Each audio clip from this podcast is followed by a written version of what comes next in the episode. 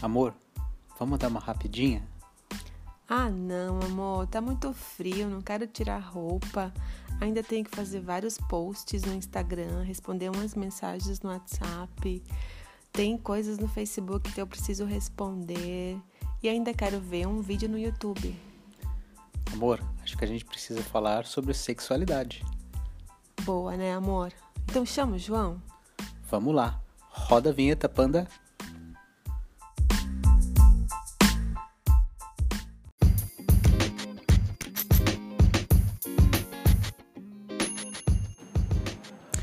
Olá, olá, sejam bem-vindos ao Pensar a Dois. Eu sou o Denis Anini Lima E eu sou a Priscila Spencer.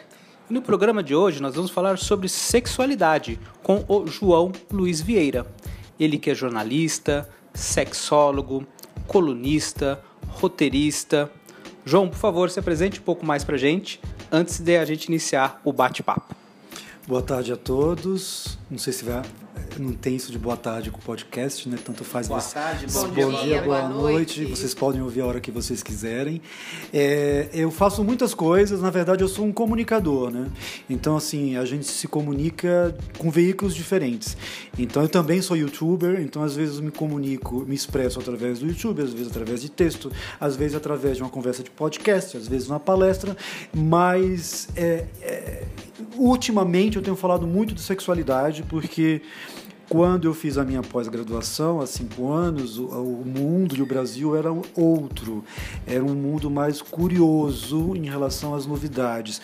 Hoje, eh, cinco anos depois, é um mundo quase persecutório. Então, é, paradoxalmente, a minha profissão, a minha área de atuação, ela é necessária, ao mesmo tempo ela é perigosa, dependendo de quem ouve e dependendo de quem lê. Então, acho que para vocês, é, tomara que, você, que seja útil para vocês que estão nos ouvindo. né?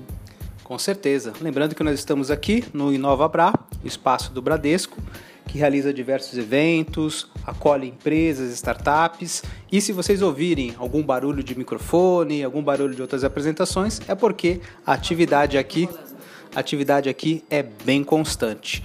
Então, João, obrigado por ter aceitado o nosso convite. Para iniciar o nosso bate-papo, queria fazer uma colocação e ver qual a sua opinião sobre isso. No meu entendimento, existe atualmente ah, é uma, uma situação meio con- contraditória. Acho que nós nunca no mundo tivemos tanta informação sobre sexualidade, tanta liberdade para que as pessoas conheçam e se assumam, e por outro lado, nunca houve também tanta confusão por esse excesso de informação e tanta repressão por pessoas que não concordam com essa, digamos assim, esse excesso de liberdade. Você concorda com esse ponto de vista? É mais ou menos por aí? É, concordo. É muito interessante porque isso lembra é, dois amigos meus diferentes que um disse assim: era tão mais simples quando só existia vinho tinto e vinho branco. E não, a gente não sabia quantas uvas tinham e etc, etc, etc. E ele fala assim: hoje em dia eu vou direto pro teu alcoólico. Não quero saber que uva é, que vinho é, que país é. É, E outro amigo falou assim: "Mo- Nossa, eu sou de uma época que só existia é, homem hétero, é, heterossexuais, é, viados, gays e bi, que já sofriam preconceito. Hoje em dia eu não quero nem saber o que é trans, o que é pan. E eu sou de uma época que pan era quem fazia sexo com todo mundo e até com planta. Enfim, é, é, há uns 20, 30 anos atrás, as informações é, eram, eram mais, digamos, existia um pouco mais de restrição a algumas decisões de- individuais. Em época de. Isso é histórico. Em época em que há oportunidades, é, digamos, compartilhadas, existe mais dinheiro, existe mais emprego, as pessoas tendem a não se posicionar, a não demarcar território. Tem um pouco a ver com a criação da agricultura também lá atrás. Então, se eu tenho pouca comida, daqui você não avança. Então, eu vou, vou criar cercas ao redor do meu terreno. Acontece o mesmo do ponto de vista de comportamento.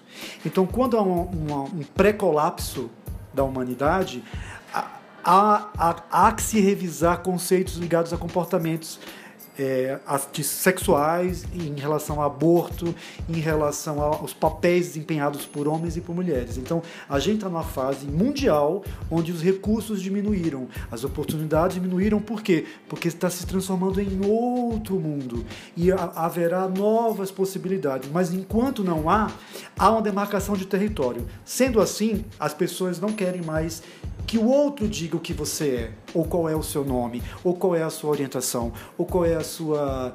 É, é, é, o qual é o seu gênero. Quem tem que dizer é a pessoa. É de mim para você, não de você para mim. Por isso essa confusão, porque tem gerações que entendem isso e tem gerações que não entendem isso. Então há um conflito também geracional. Então tá tudo muito confuso. Para mim é fantástico porque eu vou fazendo palestra por aí, mas no dia a dia há conflitos nas casas das pessoas, há conflito nas escolas, há conflito entre entre amigos, entre patrões e funcionários, é, especialmente se um é um, é, alguém, é, sei lá, tem 60 anos e os, e os seus funcionários têm 40 e 20 e aí tiraram férias e quando voltaram já eram já fizeram transição de gênero ou começaram a transição. Então o mais velho não entende aquilo e o mais novo não entende porque o outro não entende. Então acontece essa confusão toda. Ficou claro? Perfeito, perfeito. João, você falou uma coisa muito importante, esse conflito de gerações. É, eu, como mãe, eu fico pensando é, a posição dos pais, por exemplo, quando um filho chega e fala que tem outra opção de gênero, né? quer fazer alguma transição, alguma cirurgia física, enfim. Eu vejo que nós pais não estamos preparados para isso. Né? Como você vê essa questão? Alguns pais, alguma mãe ou pai já chegou para você com esse dilema, assim, poxa, meu filho, é... eu não sei mais como lidar com ele ou com ela, como é que eu chamo ele ou ela, que nome ele vai usar. Como é que você vê esse papel, né, essa missão aí dos pais com esses filhos? Pergunta excelente, urgente, é. né? Semana passada três pais me procuraram para você ter uma ideia. Uau. Sobre esse assunto. Sobre esse assunto. Um deles, é, que eu nem falava direito com ele, era um amigo assim longe, que mora, mora no Rio, inclusive. Ele falou: Posso falar com você urgente? Eu falei: Pode. Eu tô aqui no carro no Viva Voz, eu e minha mulher. É o seguinte: o meu filho tá indo pro Canadá fazer intercâmbio e ele acabou de me dizer que vai voltar com um gênero diferente. O que, que eu faço? Nossa, é uma é.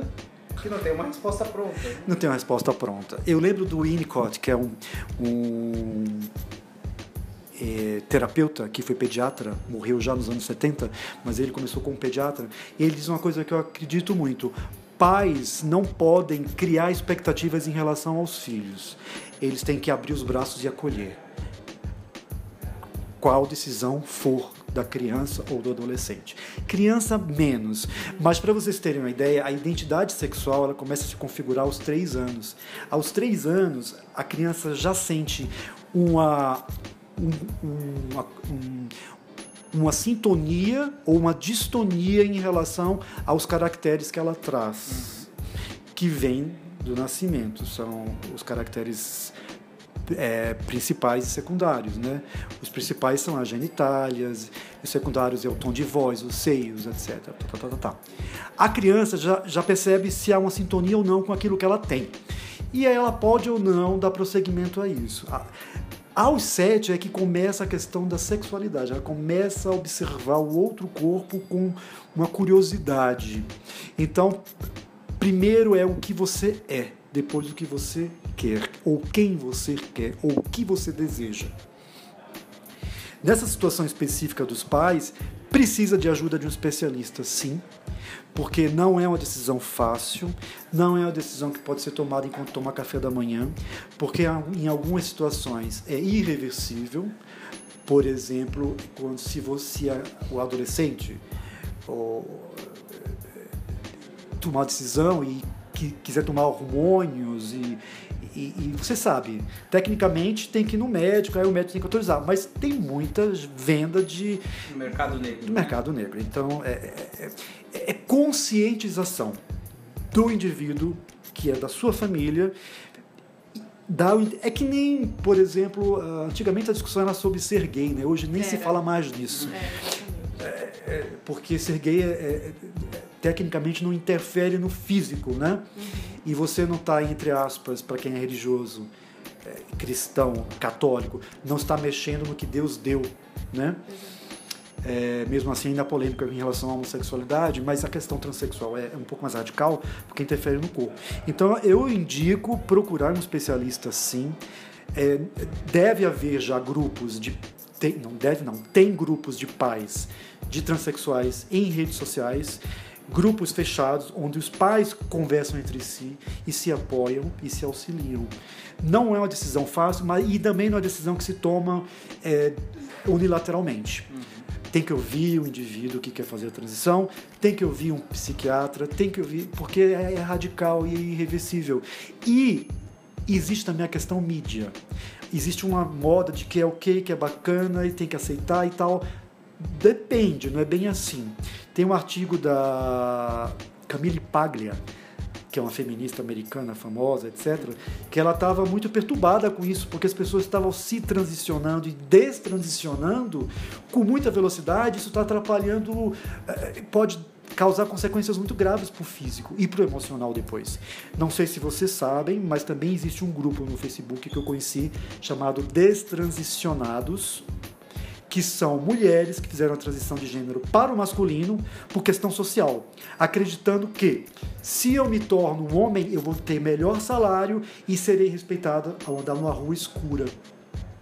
E elas perceberam nessa transição que não é bem assim.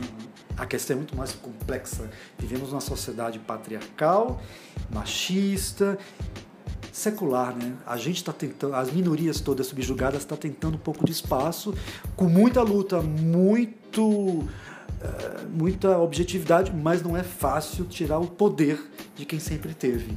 Então já tem indivíduos se destransicionando. E são adultos. Agora, pensa um adolescente destransicionando. Nossa, que pouca confusão. idade, né? João, você já disse aqui que tem uma grande quantidade né, de, gêneros, né, que antigamente só havia o hétero, o homossexual e o bissexual.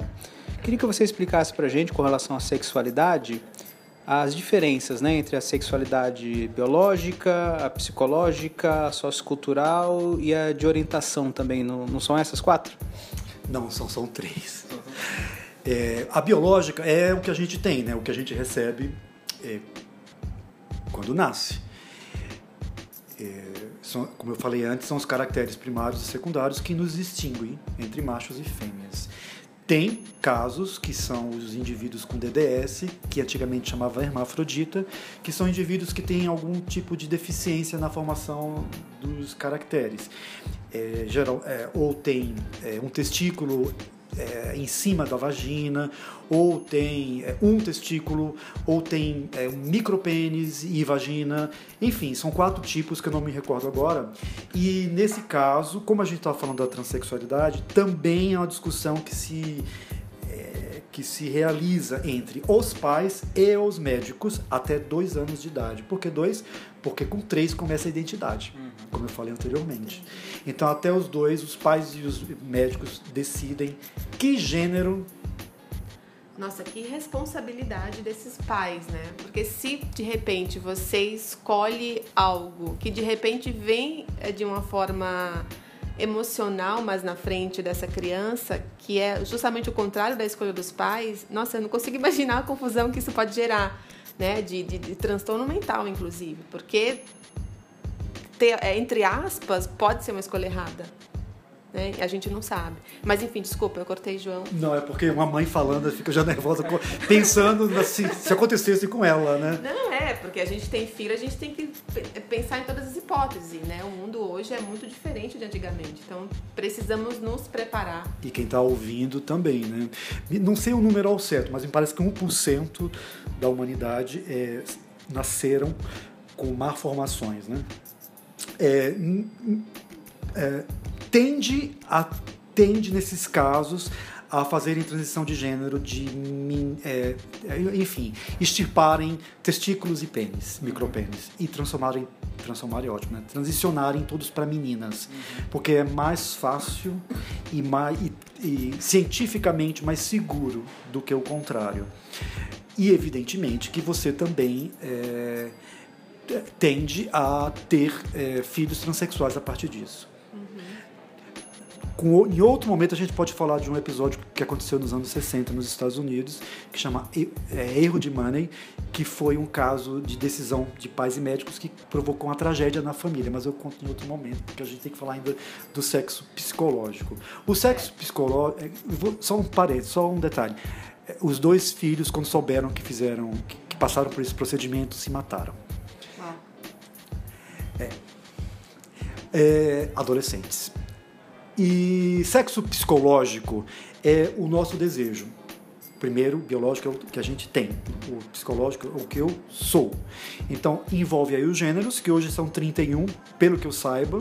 No Facebook me contaram que já você pode relacionar 50, 60 gêneros.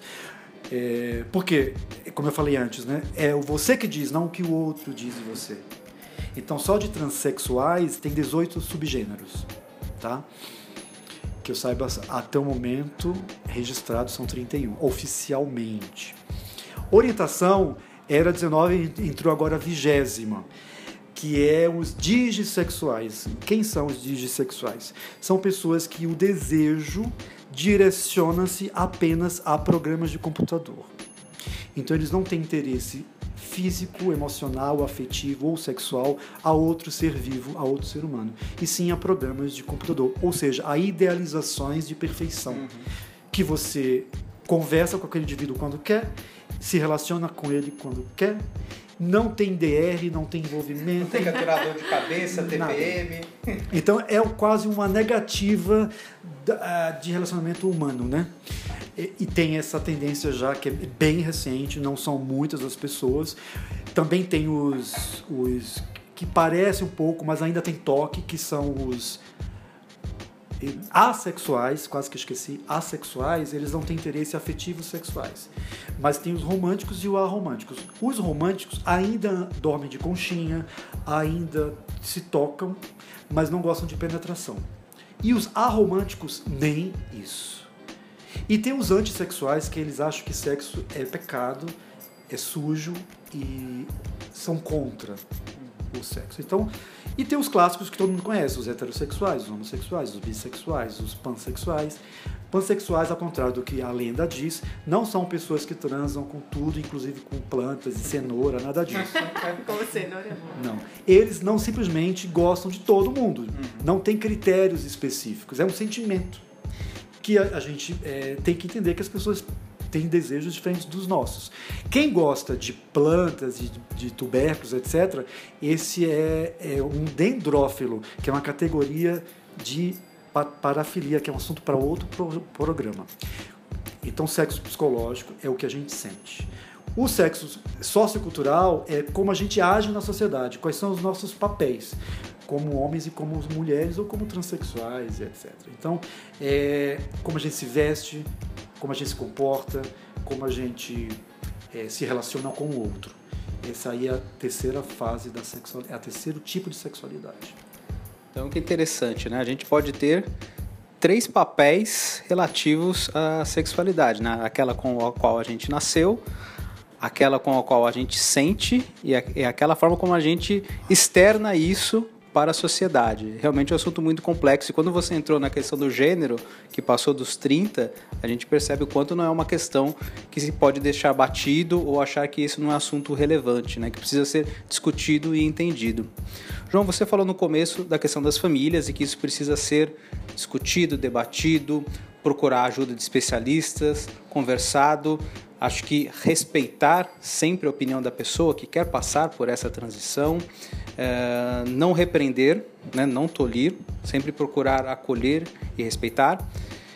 E no caso das empresas, dos meios sociais, nos clubes, é, em academias, em lugares onde há relacionamento social, como que deve ser feito esse acolhimento, esse, esse entendimento com a pessoa tem como você desenvolver programas especialmente para isso? Eu sei que o respeito é essencial, né? então a gente tem que partir disso. Aceitação. Aceitação, acolhimento, respeito é essencial. Mas como se faz isso na prática? Porque do outro lado tem muitas pessoas com dúvidas sobre como proceder. Você tem alguma estrutura, alguma ideia, algum conceito de como aplicar isso dentro de empresas e de outros lugares onde haja vínculos sociais? Isso já é uma palestra que eu já faço nos RHs da vida, né? Há dúvidas básicas, tipo como eu tratar a pessoa, como é que eu chamo essa pessoa.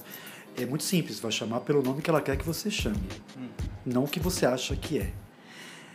Até tem uma piada da Ariel, né? O melhor nome para transexual é Ariel, porque é nome de. Pode ser de homem, de mulher e de sereia. Boa. Eu, eu, ia falar Darcy, né? Darcy também é um nome unissex, né? É, Glenn também é um nome em inglês, né? Que tanto pode ser Glenn Close como Glenn Ford, que são atores, uma atriz e um ator. Bom, piadas à parte é isso. Você vai chamar a pessoa pelo nome que ela quer que você chame. Qual o seu nome? E acho que vale perguntar para a pessoa é. como é que como é que você quer que eu te chame, né? Acho e, que isso é uma forma de acolhimento. E, e, qual o artigo, né? O ou a? É a gente a nossa língua é o português. O nossa a nossa linguística ela é preconceituosa e machista, né? É. Para você ter uma ideia, eu sempre dou exemplo de árvore, né? Nas línguas nórdicas, onde a igreja não tem tanta influência, é, é um ambiente mais individualista, é, os artigos são indefinidos. Então, se é algo que não tem uma definição objetiva, se é macho ou se é fêmea, vai para o artigo indefinido. Na, na Alemanha, na língua, no, no alemão, no inglês. Nas línguas latinas, isso não é possível. O que acontece? Define-se a partir do que aquilo representa. Então, para, um, para a língua espanhola, árvore é algo muito forte que sustenta as folhas, sustenta os frutos. Então, é el árbol. Então, é masculino. masculino. Já para a língua portuguesa, é representa a mãe, porque dá frutos. Fruto então é feminino. Então, assim, os linguistas já definiram o gênero das coisas quando criaram as palavras. Então isso vai acompanhando você ao longo da tua vida, né? Então a gente dá nome às coisas a partir do ponto de vista de gênero, inclusive das coisas inanimadas. A cadeira, por que a cadeira? Porque acolhe. Por que não o cadeira? O banco é mais confortável. Então você vai vendo que as definições vão a partir de, de conceitos sexuais, de sexualidade e de gênero. Mas eu me. Ah, sim, a questão das empresas. Tem a questão dos nomes, né? E tem a questão dos banheiros, também outra polêmica. Eu lembro que nos anos 90 eu frequentava algumas boates que não, o banheiro era misto. Eu achava sensacional na época. Um, uma, moça é uma moça passando batom e do lado um cara no mictório. Nunca vi cena de estupro nesses lugares, nunca vi assédio nesses lugares. Era muito natural. Tudo bem que era um ambiente de casa noturna, não é um ambiente formal de empresa. Mas pouquíssimas empresas já têm o terceiro banheiro, o terceiro banheiro neutro. Eu tenho uma grande amiga que é advogada, ela é, ela é advogada, ela é representante da OMS para falar de questões de diversidade e ela é travesti. Ela começou a fazer a transição aos 39 anos, quando ela disse para mim, né? Ela é colunista do meu site, que chama paupraqualqueropra.com.br. Uma mulher muito inteligente, heterossexual, eu vou confundir vocês, mas ela é uma travesti heterossexual, ou seja, ela é casada com uma mulher. Ela mantém o pênis dela, tem uma filha de 21 anos, eu acho que hoje, e ela decidiu fazer a transição quando ela se tornou uma mulher rica ela me fala, ela fala para todo mundo isso. Ela é dona de boa parte dos prédios da Santa Ifigênia e de estacionamentos, etc e tal. Quando ela diz, quando ela viu que ela tinha um poder econômico na mão, ela falou: "Agora eu posso assumir que eu sou travesti e eu posso entrar nos lugares que eu estou pagando". Então, ela é sócia do Clube Paulistano, por exemplo, e ela teve que lidar com questões no próprio clube onde ela é sócia. Uhum. Por exemplo, usar biquíni, tendo um pênis. Então, imaginem lugares tradicionais, né? E ela, quando ela viaja, ela viaja de primeira classe, ela sempre te posta fotos com champanhe dizendo lugar de travesti é na primeira classe. Então, mas é um caso muito específico. Sim, Sim bem raro, né? Raro, porque 95% das travestis e dos travestis, existe também travestis masculino, vão para a prostituição. Porque eles sofrem bullying na escola, e não conseguem se concentrar, e tem que ir para a rua, etc. E tal. Bom, conscientização é a palavra. E entender que o outro é diferente de você. Eu acho tão curioso quando a pessoa é, persegue o diferente, porque o mais interessante na vida é alguém diferente de diferente. você. Imagina se todo mundo fosse igual. Que coisa chata que seria, né? Acho que ser diferente é você ter o acolhimento de aceitar os outros. Agora, falando de banheiro, já lembrei do Google aqui, perto da Avenida Paulista, o espaço deles, o co-work, eles têm um banheiro já é, inclusivo, acho que é esse o nome que eles utilizam. Né? Então, só para mencionar. E a moça falou de empresas, eu vou um pouquinho mais. Só um parênteses no banheiro.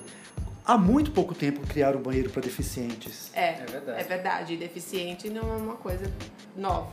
Né? Lembre-se que tem lugares que não tem banheiro para deficiente ainda. Não tem acesso. Rampa de acesso. Rampa de é, acesso. é. Só para lembrar que é, é uma questão de, de, de, quebrar paradigmas, né? Prossegue. Né? Que realmente pra... são coisas que precisam ser feitas, mas que é coisa parece coisa de formiguinha, uma coisa simples, né? Que a gente vive numa sociedade que tem a, a todo o processo de inclusão, mas até os deficientes também não têm espaço ainda, né? É, não, falando das empresas, ok, eu queria trazer um pouquinho antes, que são as escolas. A gente falou da questão do bullying nas escolas. E recentemente saiu, a gente falou isso no evento, né? Recentemente saiu uma, um comunicado do governador aqui em São Paulo, tirando as cartilhas, né? Pedindo para retirar as cartilhas das escolas que falam justamente sobre a sexualidade. Então, como é ver esse movimento, né, com esse, essa gama de informações que a gente tem hoje no mundo e, e o movimento contrário do governo justamente quebrando essa forma de comunicação? Né? Como é que a gente vai trazer essas informações para as crianças se em casa ainda há toda uma, uma dificuldade de trazer à tona esse, esse assunto sexual e nas escolas está sendo proibido? Como é que a gente pode lidar com essa com isso, João? Como é que você vê isso? Nossa, isso é bem delicado, né? No dia que ele que baixou essa essa essa ordem, uma amiga minha, sexóloga também, professora de biologia, numa escola pública, para alunos da oitava série, é mais oitava série o nome, né? Mas alunos entre 14 e 15 anos, ela postou lá no WhatsApp da gente, dos sexólogos, é, estão recolhendo as cartilhas aqui, eu estou desesperada, e alguns estão escondendo, parece coisa de censura. E é, né? O que acontece? A, a, o governo, as nossas autoridades, eles querem ter controle sobre as pessoas, querem ter controle sobre as coisas. Eles estão vendo que as coisas não estão mais sob controle, porque as coisas estão se modificando. Quando se modificam, perde-se o controle. Uhum.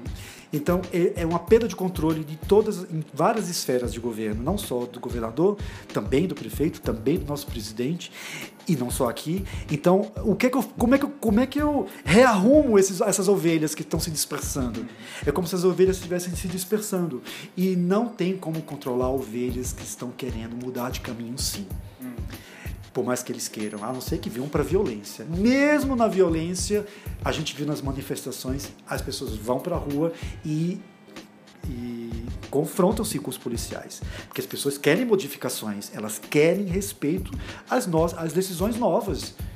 E essa cartilha eu tenho ela em PDF, quem quiser, inclusive eu posso distribuir para todo mundo, para dar para os seus filhos. Eu tenho ela, eu li a cartilha, é perfeita, ela, tá, ela tem é, informação, ela tira dúvidas, ela é, ela é clara, ela é simples, ela é adequada à idade, ela não vai fazer as pessoas virarem transexuais, travestis e gays ao ler isso, porque muitos transexuais, é, é, é, muitos é, homossexuais conviveram com heterossexuais a vida inteira e não se tornaram heterossexuais. Então isso é uma tolice, isso é infantil, isso é amador. Agora, o pior de tudo é que essa cartilha não é só sobre questões ligadas à sexualidade. Ela também tem outros assuntos, biologia, matemática, a biologia não, matemáticas, é, enfim, outras, outra, química, física, e os alunos não têm acesso mais às aulas do ponto de vista de orientação dos professores em relação aos alunos. O bom que eu soube é que alguns alunos esconderam cartilhas.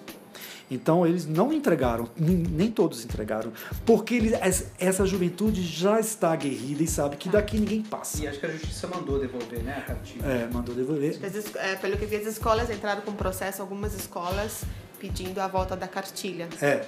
é e pelo que se pode deduzir, é uma cartilha que busca esclarecer, não induzir.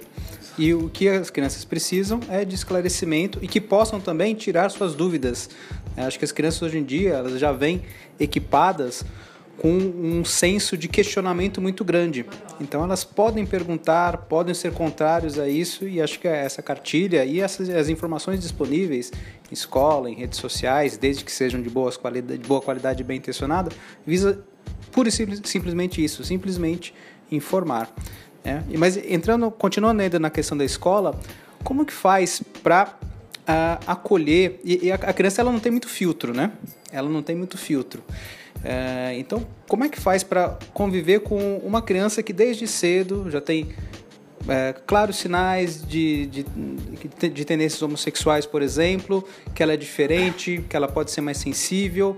É, como que fazer com que ela seja acolhida não só pelos professores, pelos diretores, que são pessoas um pouco mais esclarecidas, mas também pelas crianças, que não têm aí muito pudor né, com relação a isso. Para que ela não seja excluída né, dos próprios, pelos próprios amigos. Ah, essa é a pergunta do século, né? Porque criança, ela, ela, como você falou, ela, ela não tem filtro e assim, ela fica analisando o coleguinha para ver onde pode atacá-lo. Se for gordinho, vai atacar. É. Se tem um cabelo diferente, vai atacar. Se for magrinho, vai atacar. Se for muito inteligente, vai atacar. Se não for inteligente, vai atacar. Não tem como. É uma guerra ali de, entre diferentes. É um bullying eterno. É, mas eu não ve, não sei, eu não frequento escolas mais, nem tenho, eu não tenho filhos, nem sobrinhos, nada disso. Então eu não sei como funciona hoje em dia. Mas creio que não há eu, é, uma, é só uma suposição. É, o, o mesmo tipo de, de assédio que uma pessoa gordinha recebe, uma pessoa que tem características homossexuais visíveis, talvez, ou eu acho que não sei se tem diferença de agressividade, é só uma suposição. Porque eu acho que todo mundo tá, todo mundo sofre bullying em algum momento, uhum. se você é diferente, né? E ser diferente deveria ser um privilégio. Sim. Né? E não é. E ser incentivado, né? E a questão que você falou, da, voltando à questão da escola, eu acho muito sério, porque se uma sexualidade não é bem resolvida nas fases de desenvolvimento, infância, infância e adolescência, vai, vai transformar isso num adulto é, perturbado é, doente e que pode resvalar isso para a violência. Porque, como ele não se aceita, ele pode matar o espelho dele, que às vezes o espelho é alguém bem resolvido. Hum. Então, ele olha aquela pessoa bem resolvida e vira uma agressão para ele. Alguém estar bem com ele mesmo.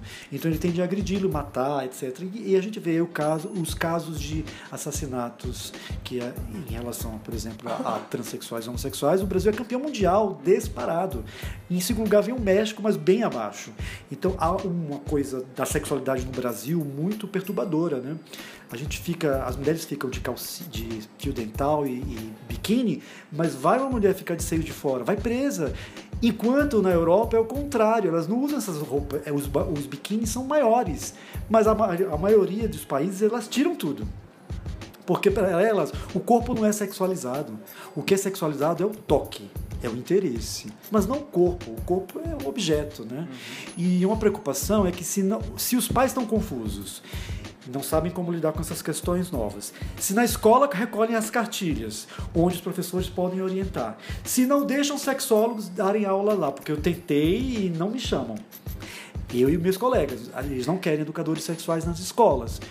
Eles vão para onde? Vão para o Google. Uhum vão para sites de pesquisa e vão para pornografia. pornografia, YouTube e vão idealizando uma sexualidade que é editada, que é, é maquiada, maquiada incorreta, Fantasia, é. fantasiosa. Isso vai atrapalhar o desenvolvimento desse adolescente e vai torná-lo um adulto muito, muito infeliz, né? Então a gente está desse jeito de trabalhar a sexualidade, a gente está tornando, a gente está tá, é, é, é, produzindo, não sei se é o verbo correto, indivíduos problemáticos no futuro. Muitos deles nossos filhos.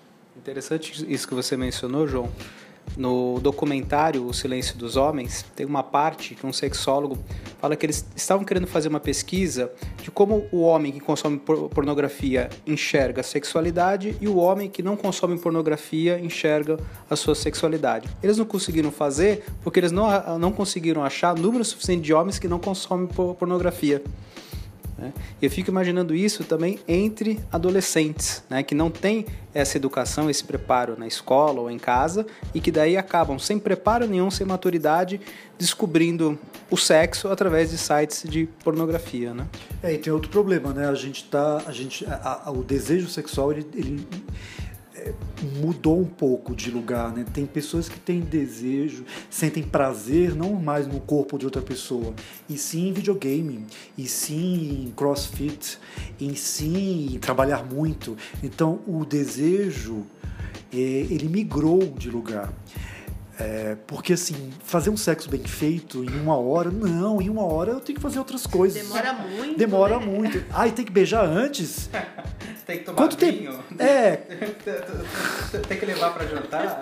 Mas quanto vai custar isso, né? De tempo e de dinheiro? Não, não, não precisa. Coloca lá uma tela, a gente se masturba e tá tudo certo. Meu WhatsApp tá bombando, meu Instagram também. Não, não. Quantas pessoas dessa geração e adultos também, alguém tá, sei lá, usando, beijando, lambendo o seu seio e a pessoa tá no celular vendo WhatsApp. Isso não é incomum, por incrível que pareça. Gente que transa e dorme porque está exausto. E tem pesquisas recentes que no, nos países asiáticos e alguns países do leste europeu está é, caindo o, o, a libido uhum. por tudo isso. E tá, tá, chegando, tá chegando uma síndrome nova que chama síndrome do celibato, nem nova é, que é a falta de interesse completo dos jovens em se relacionar e sequer transar, manter-se virgens para não ter que tirar roupa e transar com alguém, se relacionar e se compromissar. Eles preferem contratar um, um personal para andar de mãos dadas, para saber o que é o toque, ou tira fotos e, e produz um, um, um, cenas de um casamento para saber o que seria um casamento e idealizar e ticou isso. Não preciso mais, não preciso mais, porque o importante é a carreira, são os meus aplicativos, são as minhas startups, são os meus investimentos, o importante sou eu. Então, é, tudo bem que a gente falou lá atrás do direito da pessoa ser o que ela quiser, mas para os países isso é um grande prejuízo, porque são jovens que vão produzir as fortunas, são jovens que vão produzir as fortunas, não, as riquezas, vão é, dar continuidade àquelas, àquele sentimento de nação. E aí, não tendo mais crianças e não tendo mais interesses, tende a entrar em colapso algumas nações no futuro. Né? Talvez a gente não esteja vivo para ver isso, mas se. Tem uma pesquisa recente, que é, é, é britânica essa pesquisa, que, de acordo com as projeções atuais, em 30 anos ninguém fará mais sexo. Olha só. Porque já diminuiu. Então vamos aproveitar, né? É. vamos aproveitar, temos 30 anos. Perdendo. É, porque sexo ficou uma coisa de, de. Sexo virou uma coisa de gente velha, de certa maneira. Incrível. É. é uma coisa demodê, né? Saiu é, de moda. Sexo no casamento, quantas vezes você quer? Não. Domingo ah, e olhe lá, porque vai atrapalhar minha rotina, minha agenda. Mas pode ser que horário? Não, não posso, sete da manhã que eu tô saindo. Lá no hora do almoço também não. Então. É... Nem rapidinho mais resolve, né? Não. Existe uma série também, você criou um, um dia tão cheio de compromissos que você esquece de você. É sempre pro outro, pro outro, pro outro, pro outro. É muito paradoxal tudo isso, né? É você em primeiro lugar, ao mesmo tempo você não cuida do principal de você. Você é. Que é o teu corpo e o teu emocional. Coisa de maluco, né? E acho que isso é muito refletido hoje doenças físicas, né, João? A gente vê cada dia mais as pessoas doentes, não só doen doenças como a depressão, né, que é uma doença psi na psique, é, o emocional abalado, mas a gente vê isso muito é, refletido no físico como por exemplo para as mulheres, né? A gente não tem estatísticas assim concretas, mas a gente vê quem vive em ambiente corporativo vê as mulheres cada vez mais mais estressadas, uh, com problemas de vaginismo, né? Não tem mais relação sexual. Uh, o câncer também tem aumentado muito, que eu, eu acredito muito que vem do emocional. O câncer de mama também está explodindo aí. Então, falando das mulheres, estou né? trazendo um pouquinho para o lado feminino. Mas, como um todo, né? Doenças cardíacas, então a gente nem fala. E isso acho que vem muito dessa questão da gente não se olhar mais, não tem mais tempo pra gente, né? Nem do auto-toque, imagina permitir que o outro te toque, né? Então, esse resgate, se a gente não tiver uma consciência de trazer, de resgatar essa, é, voltar mais para o coração, né? De sentir você, sentir o outro, onde nós vamos parar? Ou seja, já sabemos, daqui a 30 anos não tem mais sexo. Não tem mais sexo, não tem, é, daí, sei lá, daqui a 100 anos não vai ter, não vão existir mais os países. Bom, também tem essa questão do clima, né? Então, é, talvez nem alguns países nem existam mais, porque ainda, ainda negam que existe é, aquecimento global, né? Ainda tem gente que nega. Bom, é, eu não sei, as, as eu eu não eu sou um otimista realista. Eu acho que o grande o grande antídoto para tudo isso é o resgate do amor. Do amor por si, mas principalmente o amor para o outro, o resgate da, da empatia, não só da alteridade, né, de se colocar no lugar do outro, não, mas ser o outro um pouco, é, julgar menos e acolher mais e entender. Eu, eu vejo, é, as pessoas choram muito pouco hoje em dia, mas choram muito quando veem atos de amor. Muita cena de bichinho e muita cena de criança, as pessoas choram. Por quê? Porque identificam nos bichos e, no, e nas crianças, especialmente nos bichos, né? Amor genuíno. É verdade. Então, é, faz um sucesso essa questão de vídeos de animais, etc. Porque as pessoas não nascemos para odiar. A gente nasceu para amar. E a gente está esquecendo disso porque colocaram uma série de metas para cima da gente. De rótulos. De rótulos, de, de metas e de, e, de julgamentos e de você pode isso, você não pode aquilo, se não for do jeito que eu quero ou do jeito que é certo. O que é certo, gente? As coisas existem independente da sua opinião. Elas sempre existirão independente de você conhecer ou não. Quantos planetas existem a gente nem sabe. Quantas espécies de plantas do reino vegetal, de pedras do reino mineral que existem a gente nem colocou nome ainda.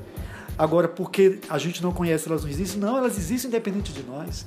As pessoas vão fazer, vão, vão se expressar sexualmente, vão ter identidades que a gente concorde ou não, independente de nós. Então, vamos entender que as coisas independem de nós.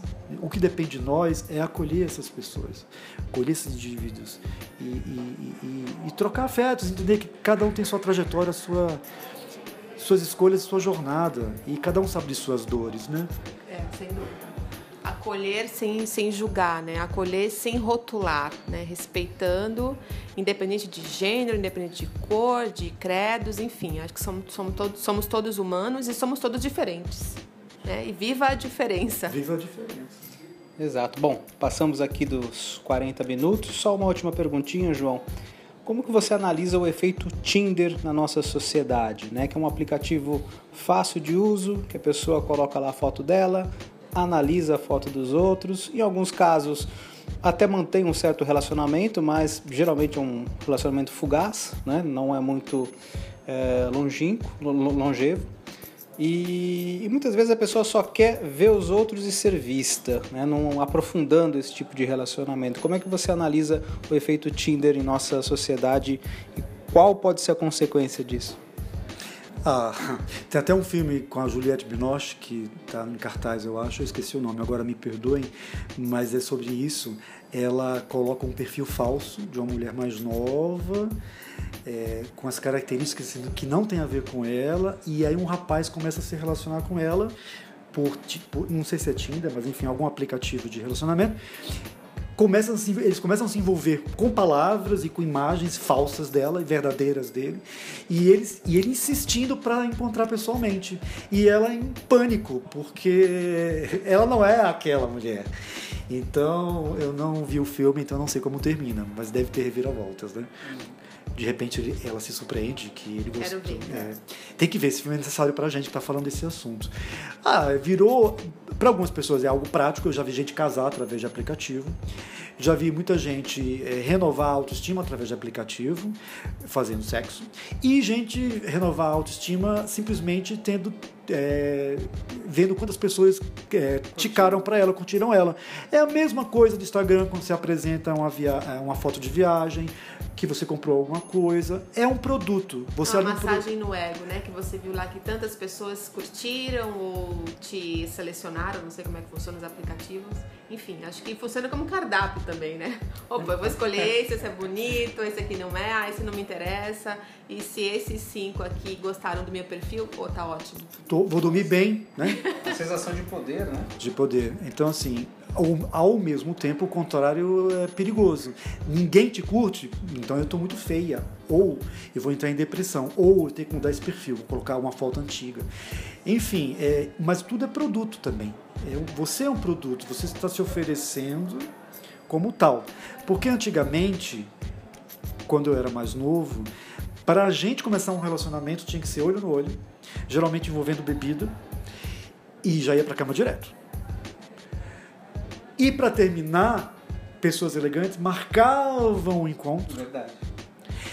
Um, explicavam os motivos que estavam se afastando. Não é você, sou eu. Não é você, sou eu. Você é uma pessoa incrível, mas não é, não é o meu momento. Aquelas frases todas de efeito que a gente conhece. E quem pagava a conta geralmente é quem estava se despedindo, né? Hoje em dia faz ghosting. Ghost é boa. Você some. Some, é fantástico. E a pessoa, meu Deus, mas eu disse que me amava ontem. Some, deleta, bloqueia e Some do mapa. não tem nem fui, nem tchau. Então, os costumes mudaram. Os românticos perdem um pouco nessa questão, estão meio perdidos também. Mas, é, como eu falei lá, lá atrás, no início, estamos em processo total de transformação de costumes, de comportamentos, e não, não temos a, não existe ciência que dê que crave o que vai acontecer com a humanidade. Tem essa aposta aí de 30 anos, não tem mais sexo, mas é tudo suposição. Tudo suposição. Porque. E também a gente não sabe. Essas pessoas estão se hormonizando, o que vai acontecer no físico delas? Que tipo de consequência, tanto hormônio, porque a gente já produz muito hormônio. As mulheres sabem disso. Quando altera, como fica o, o organismo.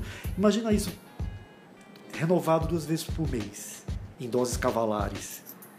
Então, é, é, nós estamos num tubo de ensaio humanista.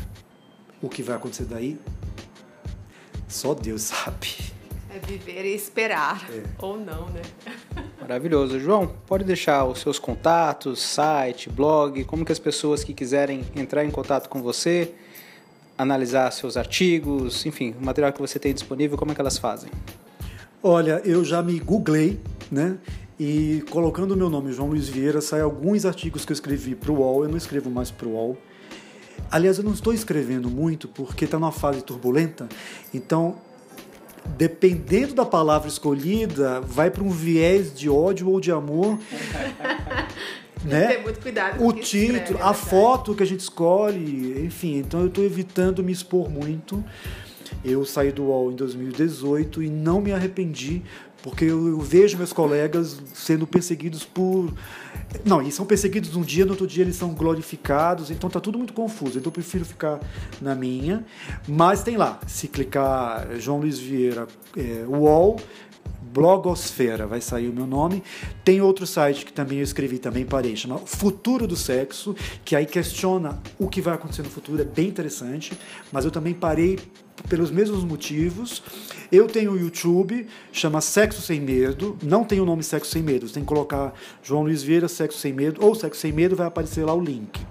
Tem o meu site, paupraqualquerobra.com.br. No Facebook, minha página profissional é João Luiz Vieira, tudo com Z, tá? que mais que pode? E quem quiser é, me convidar para palestrar, RH na sua casa, eu já dei, eu já palestrei na casa de uma família. legal.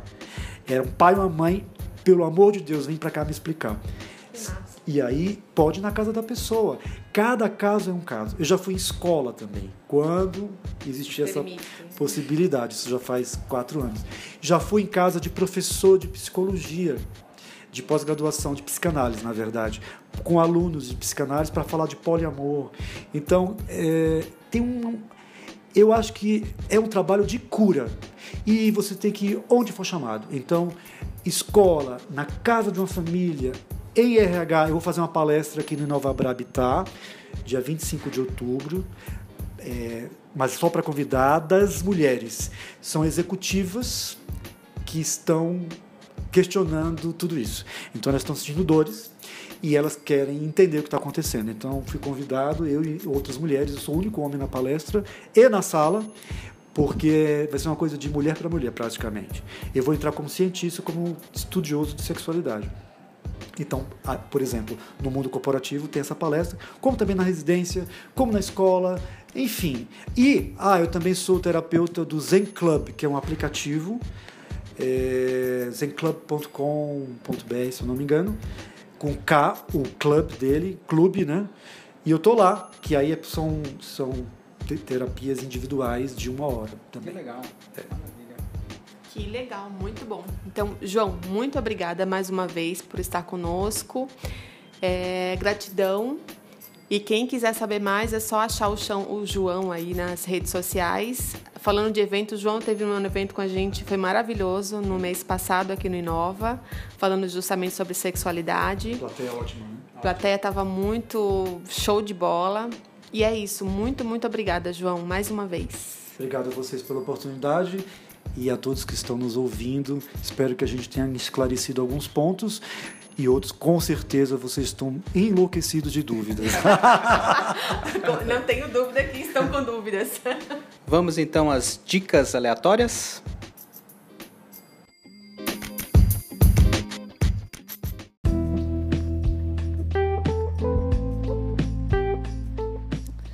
Chegamos agora à parte mais gostosa, mais apetitosa do nosso programa.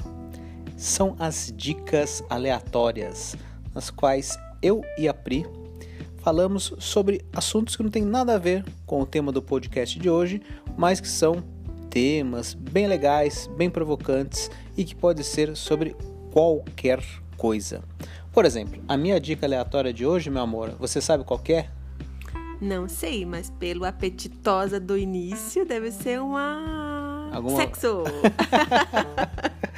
Não, eu vou fugir um pouquinho do tema sexo, mas eu vou falar de Até comida. Porque hoje eu tenho muitos posts para fazer. Exatamente. E muitas redes sociais para acessar. Então não dá tempo, amor. Então, vamos pedir uma pizza. Só que não é uma pizza qualquer. A recomendação que eu tenho para dar para vocês é da Pizza for Fun qual o diferencial que ela tem? Ela só trabalha com massas sem glúten. Então, por exemplo, para você que é celíaco, é uma excelente opção. Não tem risco de contaminação cruzada, eles não trabalham com nenhum produto que contém glúten. Para você, por exemplo, que é vegano também, é uma excelente opção, porque a massa não contém ovos, nem leite ou qualquer outro tipo de derivado animal. É, e para você que quer manter a forma, também é uma excelente opção, porque é, não tem o glúten, né? E além disso, eles têm ainda uma outra massa chamada low carb, que não vai açúcar. Eles usam uma espécie de adoçante e vai menos carboidrato. Eles fazem uma combinação de farinha de girassol, se não me engano. É uma combinação de farinha de girassol com linhaça. O sabor, vocês até podem duvidar, mas é, eu sugiro que vocês peçam para comprovar. Não deve nada às pizzas tradicionais, é o mesmo sabor. É, elas são levíssimas, você consegue comer assim uma quantidade bem maior do que a sua própria média. E além disso, né, você consegue matar a vontade de comer pizza, mas não oferecendo nenhum risco a você que é celíaco. Você consegue é, se manter vegano, consegue manter a boa forma. Né? Isso com relação à massa. Com relação à cobertura, aí tem um cardápio infinito de opções. Se você realmente quer se manter a, a linha vegana, né, você pode pedir com abobrinha, a, alho poró, é, você pode pedir queijo vegano, que eles têm também. Ou se você quer meter o pé na jaca, você pode pedir calabresa, frango, catupiry normal, enfim. Aí você monta a pizza do jeito que você quiser. Tá, então fica essa dica aí. A Pizza for Fun, ela atende em alguns bairros aqui de São Paulo só você acessar o site pizzaforfun.com.br e fazer o seu pedido. É comer se divertindo. E qual a sua dica aleatória de hoje, meu amor? Opa, opa, que dica quentinha, hein, gente? Deu até vontade de comer essa pizza de novo. Bom, amor, a gente pede ela amanhã, combinado. Combinado? Combinado. Eu falei combinado e eu já afirmei, já, não é nem pergunta. Bom, gente, a minha dica de hoje é sobre um documentário que estreou agora no dia 10 de setembro o nome do documentário se chama Depressão Não É Frescura. Aliás, foi um momento bem. É, veio a calhar do, do Setembro Amarelo. E o autor dessa, desse documentário é o Anderson Mendes, um grande humano, parceiro nosso. Ele que tem um programa de rádio, aliás, na Rádio Boa Nova, Alô Humanos. Também dirige o Instituto Gente Feliz. É um, um cara muito do bem, enfim. O documentário é muito legal, tem várias, vários personagens aí muito conhecedores do, do tema, né? Muito com muita bagagem para falar sobre o tema depressão. Temos aí a Monja Coen, temos o Mário Sérgio Cortella, o Clóvis Barros Filho, enfim, tem várias pessoas envolvidas nesse documentário. O Anderson espetacularmente, olha, falei bonito, fez um trabalho aí muito generoso. E toda semana eles, eles lançam um vídeo novo, né? como parte desse documentário. Por exemplo, Depressão não é frescuras, e aí ele tem lá o tema felicidade compartilhada, capacidade de amar, de quantos likes você precisa. Foi o quarto episódio que saiu agora essa semana. Enfim, eu super recomendo não só para quem passa por esse processo de depressão ou alguma outra doença que envolva a psique é muito válido que todos assistam, porque todos nós estamos sujeitos ou de repente a ter depressão ou a conviver com outras pessoas que tenham é, depressão. Eu já tive, então eu posso falar a respeito. E, e o bacana também é que os temas envolvidos, né, temas bem atuais, como esse de quantos likes você precisa, né, fala aí dessa positividade tóxica que a gente tem que ter e que pode desencadear também a depressão. Então é isso, gente. Depressão não é frescura. Está sendo exibido no canal Mova da Monja Coen. É só você acessar lá no YouTube que você vai ver todos os episódios. Quatro já foram lançados e acredito que tenha mais alguns ainda nesse mês de setembro. É isso, amor. Fechamos? É isso aí. E com isso encerramos mais um Pensar a Dois. Então, muitos beijos, abraços e até o próximo Pensar a Dois. Tchau, tchau, tchau.